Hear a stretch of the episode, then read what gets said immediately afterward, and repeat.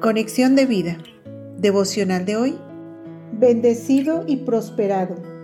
Dispongamos nuestro corazón para la oración inicial. Bendito Dios, gracias por el amor que puedo conocer cuando te busco a través de tu palabra. Gracias por tu esencia ahí declarada y porque, por tu espíritu y gracia, me permites comprenderla y experimentarla en mi vida toda la gloria y honra para ti en Cristo Jesús. Amén. Ahora leamos la palabra de Dios. Salmos capítulo 1 versículos del 1 al 3.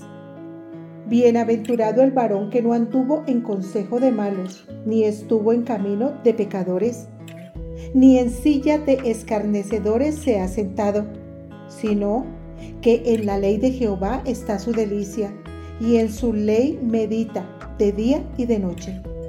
Será como árbol plantado junto a corrientes de aguas, que da su fruto en su tiempo, y su hoja no cae, y todo lo que hace prosperará.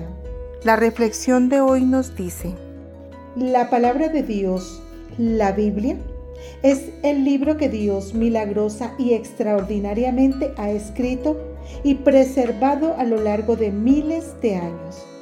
Y esto debe llamar nuestra atención porque ¿qué habrá ahí tan importante para ser causa de semejante prodigio? Pues bien, a grandes rasgos podemos decir que este libro es el medio que Dios eligió para exponer su esencia y su voluntad, dando así a toda persona la oportunidad de tener el conocimiento necesario y suficiente para vivir una vida próspera y bendecida, puesto que dice, nunca se apartará de tu boca este libro de la ley, sino que de día y de noche meditarás en él, para que guardes y hagas conforme a todo lo que en él está escrito, porque entonces harás prosperar tu camino y todo te saldrá bien. Josué 1.8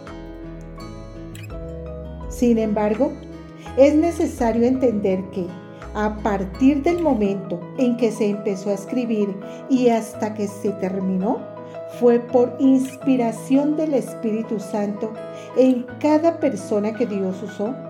Segunda de Timoteo 3:16.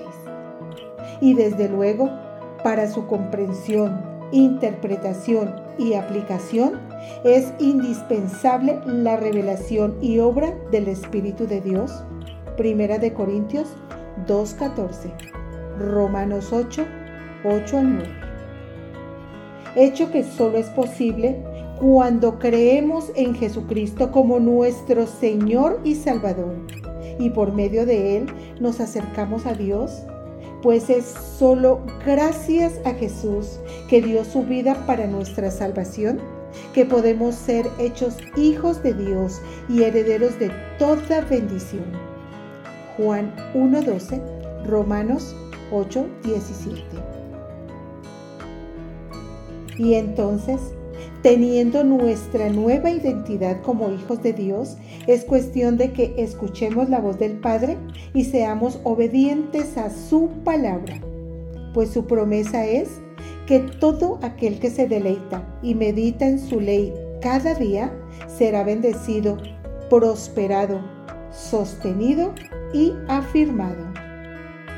Visítanos en www.conexiondevida.org. Descarga nuestras aplicaciones móviles y síguenos en nuestras redes sociales.